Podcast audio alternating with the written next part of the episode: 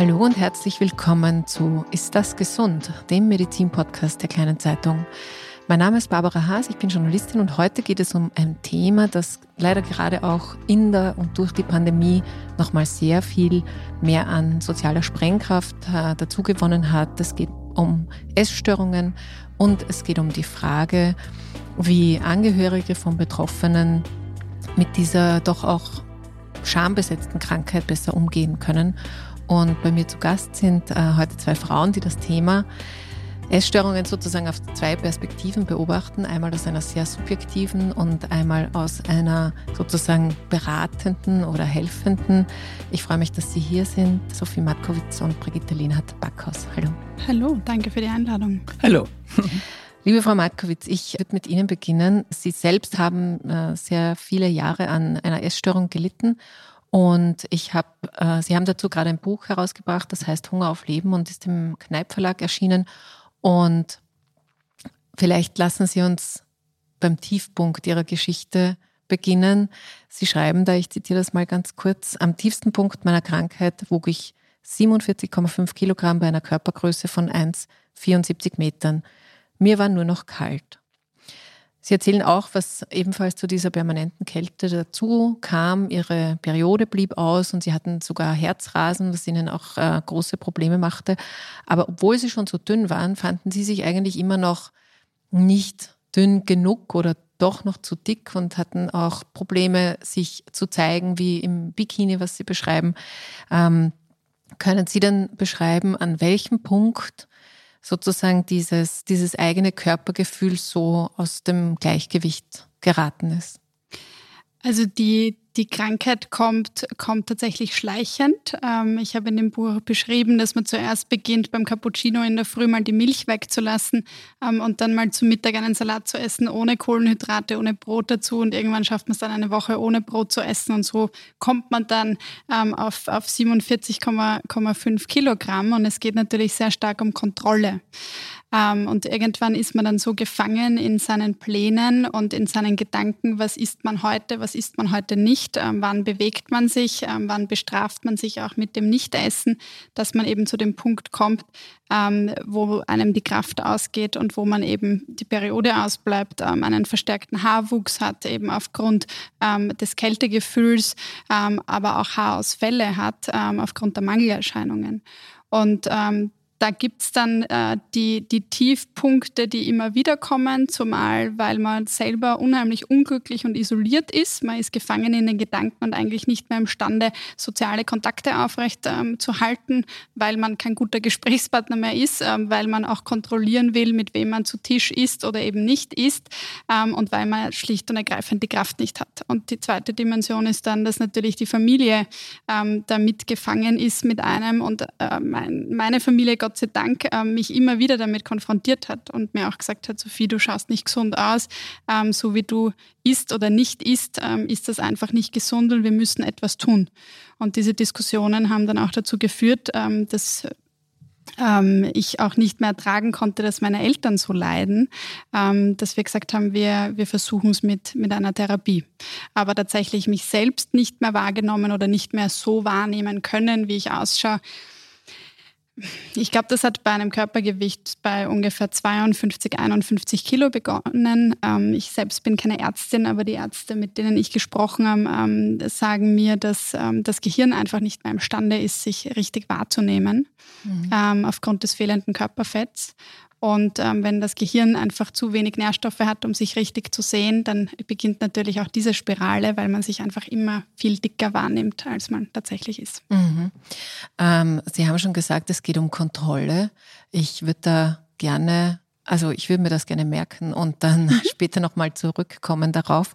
Ähm, liebe Frau Lena Backhaus, äh, Sie haben Sophie in dieser sehr instabilen Phase kennengelernt, äh, begleitet und ihr auch geholfen. Sie sind Therapeutin bei Intakt, dem Therapiezentrum für Menschen mit Essstörungen und haben an diesem Buch ebenfalls äh, mitgewirkt. Und sie geben darin immer wieder ein bisschen Orientierung. Also es gibt äh, so diese authentischen Erzählungen und dann gibt es das ähm, darüber hinaus, was sozusagen dieses ganze Umfeld ist und äh, was bei dieser Krankheit passiert. Das ist wirklich eine recht große Gefahr und deswegen möchte ich auch von Ihnen was zitieren. Nämlich ähm, 30 Prozent der Betroffenen werden geheilt, 30 Prozent kippen in ein anderes Suchtverhalten, 30 Prozent lernen, besser mit der Erkrankung umzugehen und, und 10 Prozent sterben. Ähm, der menschliche Körper hält sehr lange extremen Nahrungsentzug aus, aber dann kann es auch ganz plötzlich zu multiplen Organversagen kommen. Unter den psychischen Erkrankungen hat Magersucht die höchste Sterberate. Jetzt kommen zu Ihnen Menschen wie Sophie an einem Tiefpunkt. Und ähm, was ist denn Ihrer Erfahrung nach so der entscheidende Moment, wo Betroffene oder auch Angehörige von Betroffenen erkennen, dass, dass die Hilfe nicht mehr von einem selbst ausgehen kann? Ich denke, das ist jetzt eine ganz wichtige Frage, die Sie stellen, weil Mütter haben oft das Gefühl, wenn sie merken, da entgleitet ihnen was beim Essen oder ihren Kindern was beim Essen, haben sie lang oder manchmal zu lang das Gefühl, nein, das kriegen wir schon hin. Also ich, ich schaue schon drauf und, und ich, ich äh, mache da Druck und, äh, und dann kommt man in so eine Spirale, wo man als, als Mutter oder als Eltern nicht mehr durchkommt, weil wenn jemand entschieden hat, gesund zu essen, das ist bei uns immer wieder, äh, wenn ich Erstgespräche mache, und wenn ich frage, wie hat was begonnen, dann, dann sagen alle Betroffenen, ja, ich habe mich entschieden, mich gesund zu ernähren. Dann frage ich immer, und was heißt gesund ernähren für Sie? Und dann sagt sie, na ja, ich habe halt das Junkfood weglassen oder die Süßigkeiten. Habe ich gesagt, na, das klingt jetzt vielleicht noch ein bisschen gesund. Und wie ist es weitergegangen? Sie gesagt, naja, dann kein Fett und keine Kohlenhydrate mehr. Ne? Und wenn, wenn Eltern das bemerken und zu lang das Gefühl haben, sie müssen das, sie müssen das selber in den Griff kriegen oder äh, es wird schon. Denn manchmal freuen sich ja auch Eltern, wenn ein pummeliger Teenager endlich ein bisschen aufs Essen aufpasst. Ne? Also es ist immer so eine Gratwanderung, dass man, dass man möglichst, möglichst früh darüber spricht, was man wahrnimmt, wenn, wenn sich was verändert beim Essen von mhm. den Jugendlichen. Äh, und zwar nicht weniger den Druck aufs Essen machen, als sich kümmern, was, was bewegt sie gerade, was, was, äh, wie geht's in der Schule, was, was machen die Youngsters, also was macht die, die, was machen die Freunde, was hat sich da verändert? Also Sie glauben, das Essen ist auch mehr ein Ausdruck von einem von einer Gesamtsituation Absolut. und nicht als ähm, singulär zu betrachten. Also, Absolut. Ich hab, mhm. wir haben ganz viele Betroffenen, die an sich schlank sind und auch zugeben, sie waren eh schlank. Aber sind wir wieder bei der Kontrolle, was Sophie gesagt hat. Ja, also sie und das habe ich auch im Buch geschrieben, Essstörungen äh, entstehen in, in unsicheren Phasen, wo, wo man das Gefühl hat, man kann wenig bestimmen, was so im Außen besteht, äh, äh, vor sich geht. Und dann ist es, dann ist so eine Möglichkeit, das Essen kann ich bestimmen. Vielmehr das Nichtessen kann ich bestimmen. Mhm.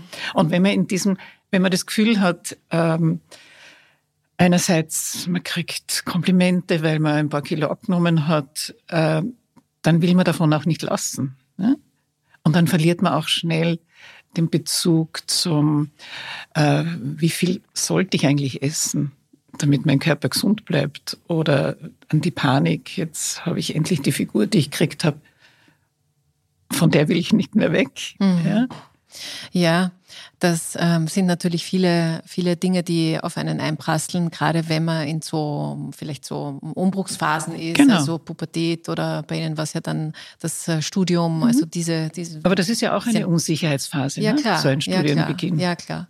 Und eine, eine Geschichte, die ich am Anfang schon kurz erwähnt habe, war auch die Pandemie. Die Anzahl an mhm. Äh, Störungen und, und äh, Erkrankungen ist in dieser Phase äh, ziemlich in die Höhe geschossen. Es gibt, das sage ich auch ganz kurz, eine große internationale Übersichtsstudie, die Daten aus 53 Studien mit insgesamt fast 37.000 Betroffenen analysiert haben. Und ähm, das Ergebnis war, es gibt einen Anstieg von 48 Prozent durch die Lockdowns, also es ist fast eine Verdoppelung aller ähm, Betroffenen sozusagen.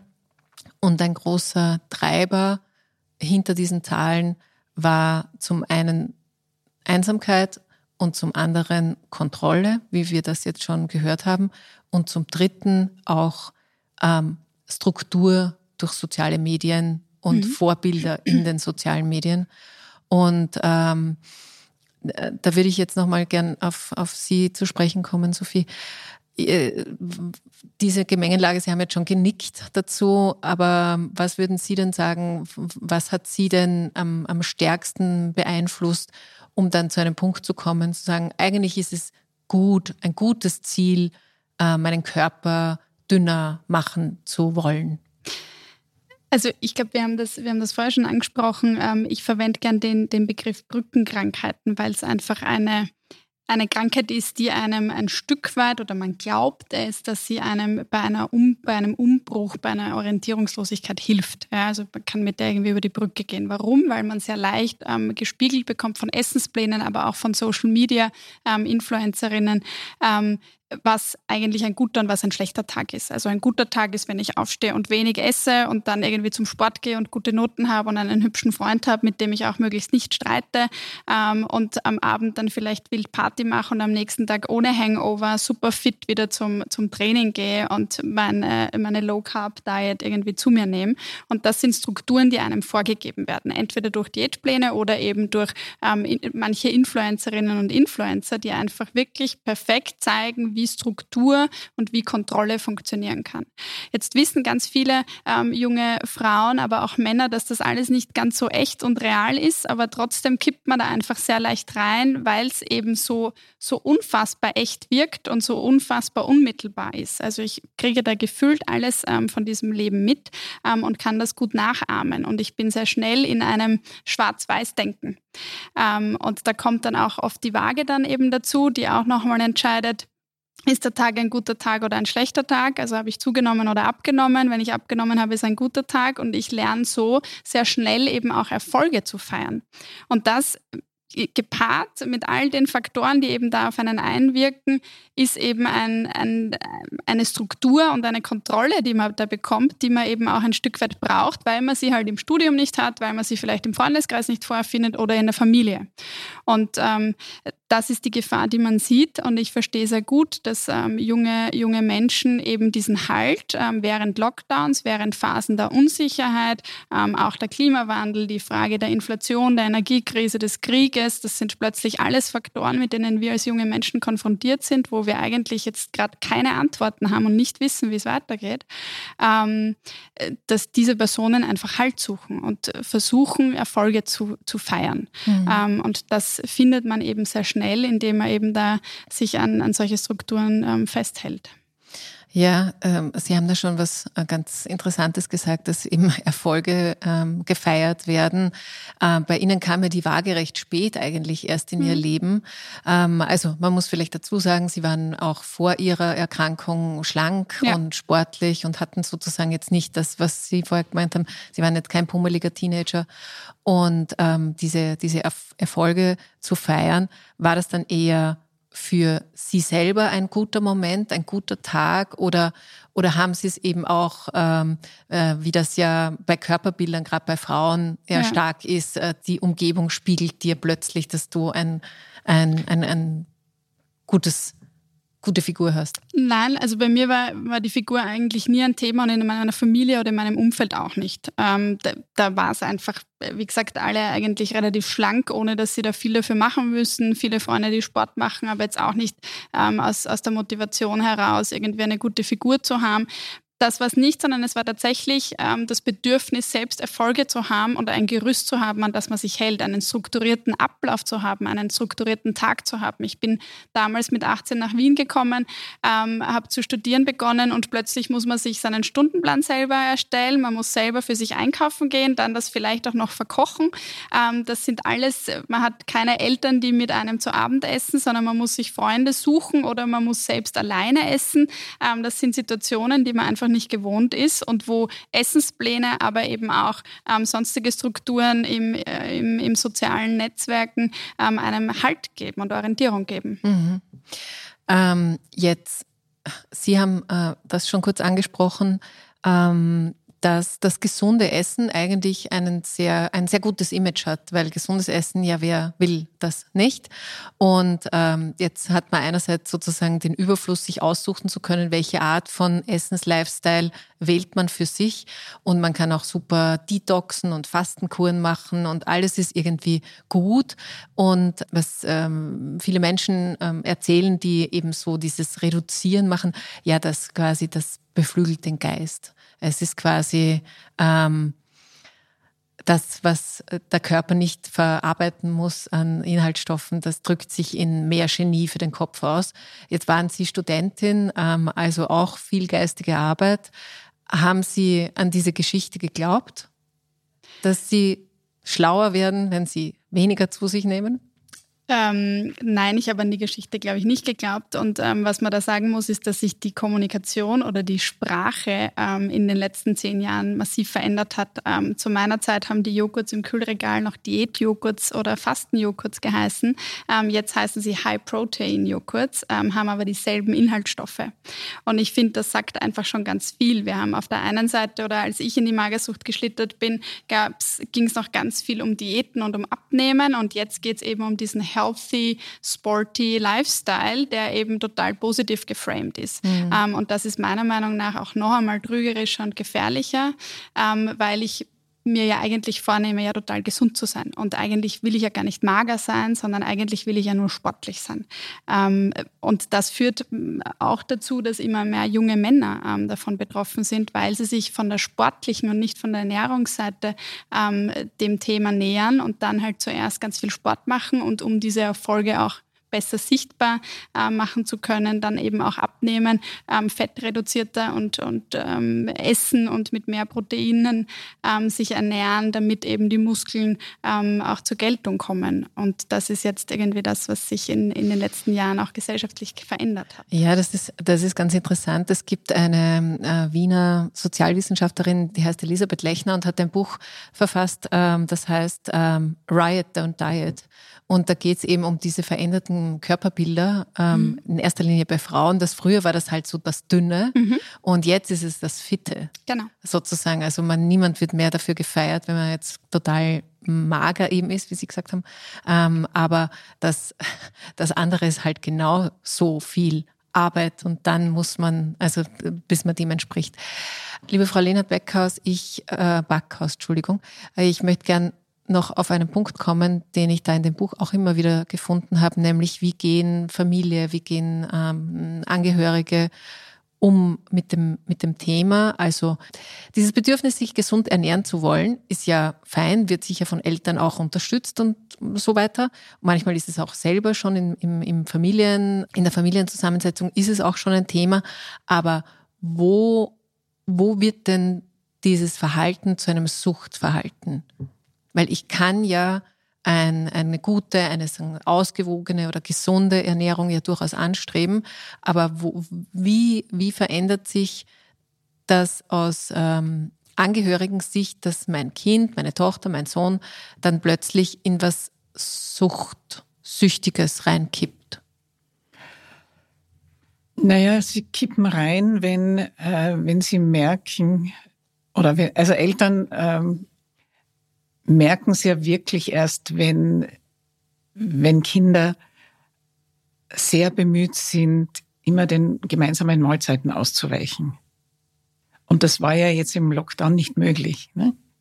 Und deshalb ist vieles sichtbarer worden. Und äh, es, es, ist, es ist eine schwierige Frage zu beantworten, weil, weil bei manchen geht es ganz schnell dass sie sehr restriktiv mit sich sind und sehr stur sind und mit dieser Sturität auch sehr, sehr launenhaftig wirken. Also ich, ich höre immer wieder von Eltern, dass dass sich die ganze Psyche von den Kindern verändert, dass sie, dass sie krantiger werden, dass sie die Türen zuschlagen und im Zimmer verschwinden und nicht gemeinsam essen wollen und und manche fragen sich, ist das jetzt pubertär oder äh, wie lange sollen wir uns das jetzt anschauen? Ja, also wie gelassen reagieren wir drauf? Ne? Also ist es immer wieder äh, wichtig für Eltern, zu schauen, wo, wo kriegen sie noch Zugang zu den Kindern oder wie kriegen sie Zugang zu den Kindern oder wo ähm, ist die Spirale, also gerade wenn jemand dünn ist und zum, zum Restriktivessen anfängt, geht die Spirale viel schneller runter. Ne? Mhm. Und ähm, die Launenhaftigkeit kommt. Und da ist es einfach wichtig, der Fehler, also vielleicht die Falle bei den Eltern oder bei den, bei den Müttern, weil die ja meistens eher fürs, fürs Essen zuständig sind, ähm, dass sie zu sehr den, den Wünschen, den speziellen Essenswünschen nachgeben. In der Hoffnung, dass sie, äh, dass sie ja dann essen. Aber sie essen nicht. Und so, so so kommt es zu einem frustrierten Kreislauf. Ja, die Mutter bemüht sich, kocht extra für das Kind, weil die das und das nicht mehr hat. Und äh, manche Mütter fahren meilenweit, um irgendwelche Brötchen von irgendeinem bestimmten Bäcker zu holen. Und die Brötchen werden dann aber auch nicht gegessen. Mhm. Also da kommt so ein, ein Frustkreislauf in Gang. Aber heißt das um, umgekehrt ähm, sozusagen, dass es wichtig ist, also ähm, einem, einem instabilen Kind, sagen wir mal so, ähm, tatsächlich extra Stabilität ähm, zu vermitteln, indem man sich als Elternteil auch sicher ist, was man selber will. Also bei allem, also äh, ich habe auch zwei Kinder. Ich würde auch sagen, ich äh, kümmere mich um die Bedürfnisse dieser Kinder. Aber wenn die Kinder jetzt äh, finden, sie wollen jetzt keine Jause mehr oder sie wollen, keine Ahnung, jeden Tag um 5 Uhr aufstehen, damit sie alles geregelt kriegen, dann würde ich sagen, das tun wir jetzt nicht. Mhm. Ja, aber Sie haben jetzt äh, das Wort Stabilität erwähnt. Wenn äh, das ist natürlich wichtig, als, als äh, Eltern da eine gewisse Klarheit zu haben und, und den Kindern auch diese, diese Klarheit zu vermitteln, dass gewisse Sachen nicht gehen. Mhm. Und ja. Und, und ähm, aber sozusagen nochmal ein bisschen als, als Hilfestellung vielleicht auch für Eltern, die so ein Thema bei, in der eigenen Familie wittern. Gibt es denn sowas wie echt Red Flags, wo man sagt, da muss man reagieren? Sie haben gesagt, Ausweichen von ähm, regelmäßigen gemeinsamen Essen. Gibt es andere Dinge, wo man sagt, okay, wenn, wenn Ihr Kind ähm, in dieser Richtung auffällig wird, dann ist es mehr als eben eine Pubertät mit Türzuschlagen? Es ist immer so eine Gratwanderung, ne? das, das zu erkennen. Weil was ist Pubertät und was, was ist eine Essstörung? Oder wie schlittert man rein in eine Essstörung? Wichtig ist, ähm, aufmerksam zu sein und äh, man hat ja als Eltern eh ein Gespür dafür, äh, dass jetzt gerade was schief läuft, wenn man Kinder kennt. Und ähm, da lieber früher Gespräche, zumindest Gespräch im, im Gespräch bleiben und nicht nur den Fokus aufs Essen zu legen, sondern äh, mit dieser Veränderung im Essverhalten geht ja auch eine psychische Veränderung rein. Sie lachen nicht mehr so viel oder sie sind, die, sie verlieren ihre Lebensfreude, sagen alle Eltern. Mhm. Ja? Und das ist ja an sich was Trauriges.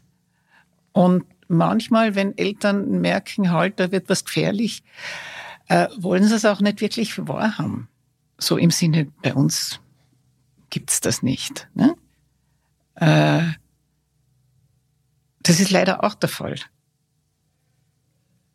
Und es ist, und es ist aber auch wichtig, nicht zu schnell den Teufel an die Wand zu malen. So wie Sie gerade gesagt haben, diese 30, 30, mhm. 10 Prozent. Ja? Also wenn Eltern merken, halt, da, da, da geht was den Bach runter, haben sie ja sofort dieses Szenario, die stirbt uns. Ja? Mhm. Das wollen sie ja auch nicht hören. Also alles, was, was so an du sollst oder du, du musst und du, äh, du kannst doch nicht äh, anbelangt, das, da, das geht da rein und da raus. Mhm. Naja. Und auch die, auch die ähm, wenn Eltern sehr schnell reagieren, dass sie sagen, wir holen uns Hilfe, ähm, das verweigern sie oft, weil sie ja einen Vorteil haben von diesem ganzen äh, Essen beziehungsweise Nicht-Essen mhm. und wollen davon natürlich nichts wissen. Dann ist es wichtig, dass zumindest Eltern oder, oder Mütter, je nachdem wer am, am meisten leidet unter der Situation, ähm, sich selbst einmal Unterstützung holt, wie, wie umgehen mit der Situation. oder was ist bei uns im Busch oder wie, wie, wie können wir, wie können wir auch was verändern, um sie zu unterstützen? Hm. Also das wäre vielleicht eine, eine gute Hilfestellung zu sagen, auch wenn man jetzt beim eigenen Kind mal fürs Erste nicht ankommt, aber dass man sich selber ein bisschen ähm, genau. stabiler macht äh, mit genau. Auf, äh, Hilfe von außen. Genau. Und, und viele Eltern sagen auch, äh, ja, es ist eh gescheit, dass wir da mal hinschauen, was wir verändern sollten. Es ist, jede Essstörung ist auch ein Symptom in der Familie oder kann ein Symptom der Familie sein. Und je mehr Eltern sagen, mein Gott, uns ging es so gut, wenn du nicht so ein Theater machst mit dem Essen oder wir nicht solche Sorgen haben sollten, äh, haben. Ähm, das ist so unfair, weil, weil hinter jeder Essstörung liegt auch in irgendeiner Form eine gute Absicht. Ja? Manche, manche wollen was von was ablenken. Manche wollen lieber selber leiden, als wer anderer leidet in der Familie. Also jede Essstörung ist sehr persönlich und anders, mhm. aber der rote Faden ist immer ein sehr ähnlicher. Mhm. Und darf ich noch einmal ja, sagen, ja, und es ist so wichtig, dass in diesem Prozess äh, viele sagen, du musst, du musst Therapie machen und du musst, du musst zum Arzt gehen und wir müssen das klären und du musst und du musst. Äh, aber es ist genauso wichtig, dass, dass die Familie sich fragt, äh, wie unterstützen wir den Prozess? Was verändern wir? Mhm. Damit, damit auch der Druck nicht so auf, auf der Betroffenen ist. Mhm. Ja, aber das ist ein, ähm, ein wichtiges Learning, dass eine Essstörung nie nur die betroffene Person betrifft, sondern immer auch ein, ein Familien äh, sozusagen ist, ist, Signal ist. Ja, nicht immer, ja, aber sehr oft. Mhm. Sehr oft. Und eben wirklich, ähm, Sie können sich nicht vorstellen, was es in einem Familiengefüge verändert.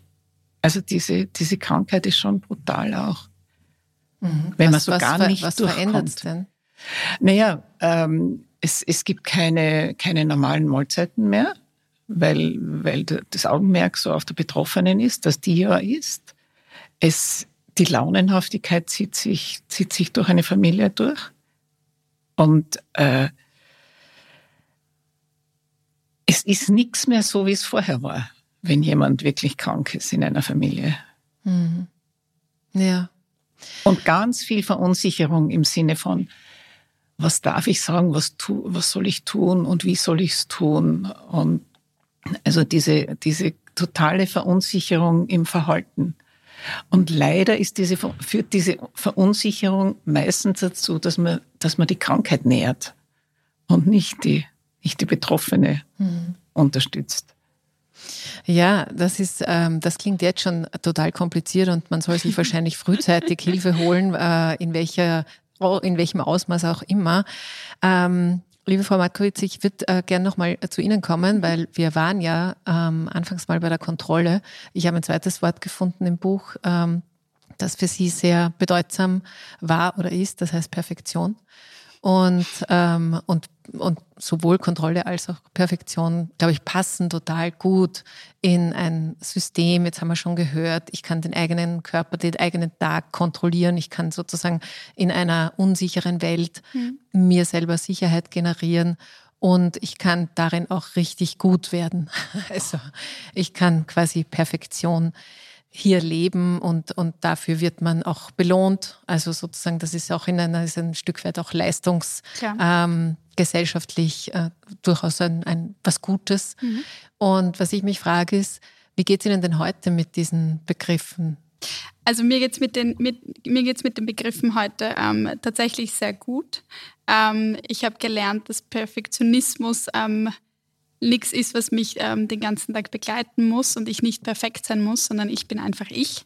Ähm, und meine Freunde sind meine Freunde ähm, und ich bin, ich bin nah bei mir. Ähm, das ist meine Art und Weise, perfekt zu sein. Ja. Mhm. Ähm, ist Leistung aber etwas, ähm, was mich weiterhin prägt oder was ich, bin ich weiterhin leistungsorientiert? Ja, klar. Ähm, ich arbeite aber für mich und nicht gegen mich.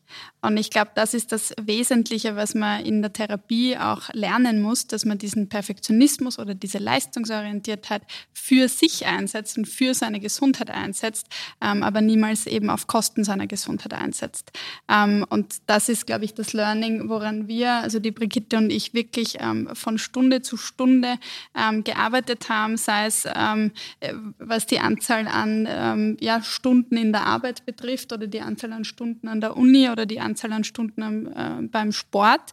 Ähm, es gibt einfach eine gesunde ähm, Anzahl und es gibt eine Anzahl, die einfach dann irgendwann auch mal kaputt macht. Mhm. Und da hat jeder so sein eigenes Level und das muss man finden und muss man spüren und da muss man auch bei sich bleiben und darf sich nicht permanent äh, mit anderen vergleichen. Und genau dieses eigene Empfinden zu stärken und da achtsam damit umzugehen, ähm, auf das kommt es halt dann am Ende des Tages an.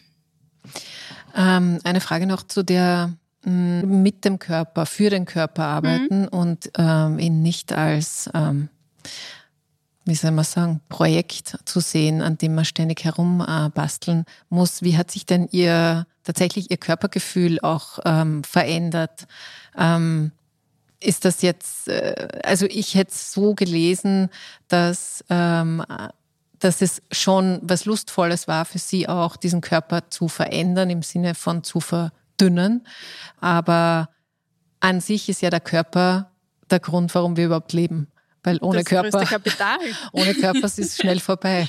Genau. Und, ähm, und können Sie da vielleicht noch mal reinspüren, wie sich das verändert hat jetzt?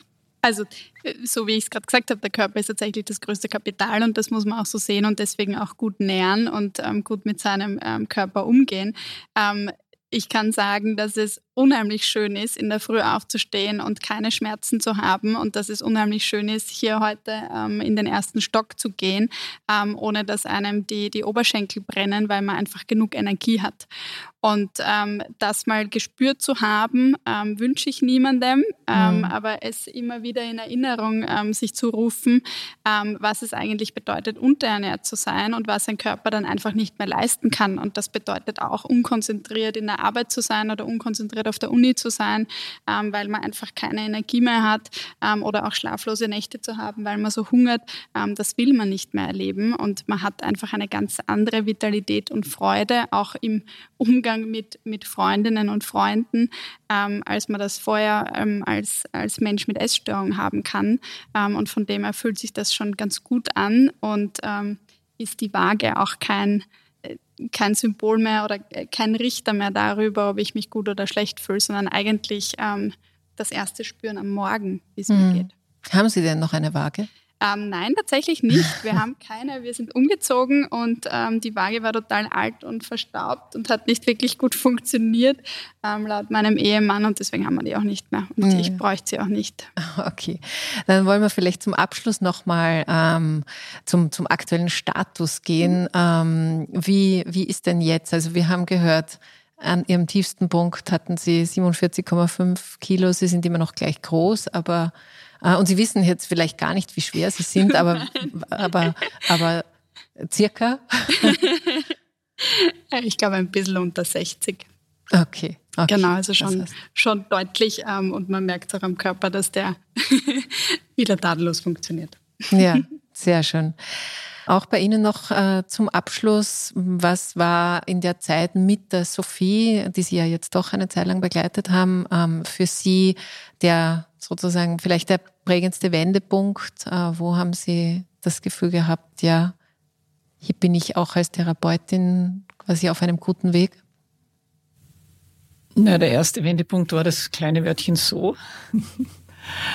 Und dann ist es einfach Schritt für Schritt und Stunde für Stunde äh, immer wieder in eine gute Richtung gegangen. Und manchmal ist es auch wieder rückwärts gegangen und dann wieder vorwärts gegangen.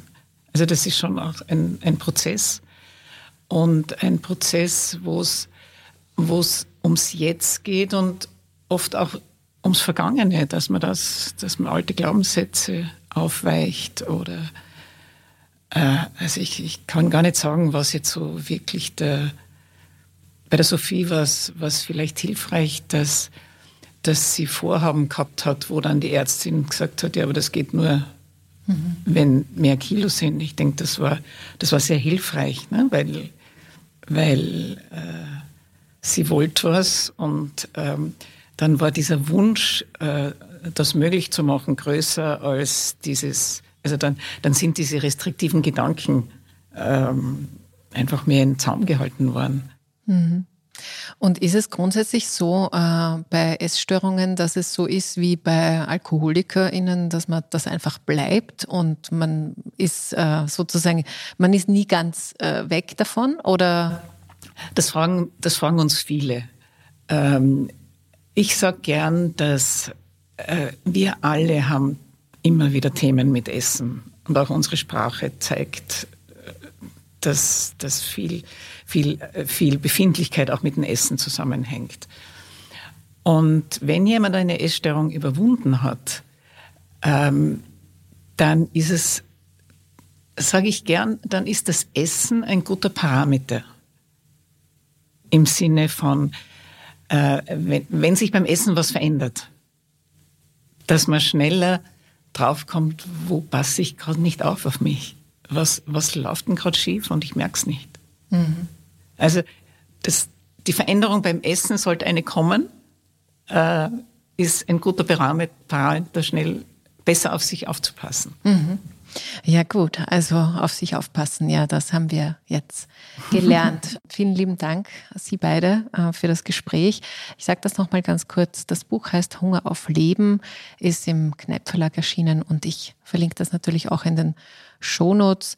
Was ich ganz schön gefunden habe in dem Buch waren tatsächlich, es ist sogar farblich abgezirkelt zwischen den ähm, Erlebnissen und, und sehr persönlichen Schilderungen von Sophie und dann den gelben Seiten sozusagen, die für Betroffene und für Angehörige sehr wichtige und vielleicht auch entlastende Infos bieten. So, und wenn Sie weitere Informationen noch haben wollen äh, zu den Auswirkungen, auch was die Covid-Pandemie in puncto Essstörungen ähm, gemacht hat, ich verlinke eine Geschichte, die wir hatten in der kleinen Zeitung unlängst und es gibt aktuell auch noch eine große Reportage, die ist ähm, zeitgleich in der gedruckten Zeitung vom Grazer Tageszentrum für Essstörungen, wo man auch versucht, die Lücke zwischen Klinik und Zuhause zu schließen. Ich bedanke mich, dass Sie dabei waren und wenn Sie das möchten, dann hören wir uns in 14 Tagen wieder. Bis dahin alles Gute und bleiben Sie gesund.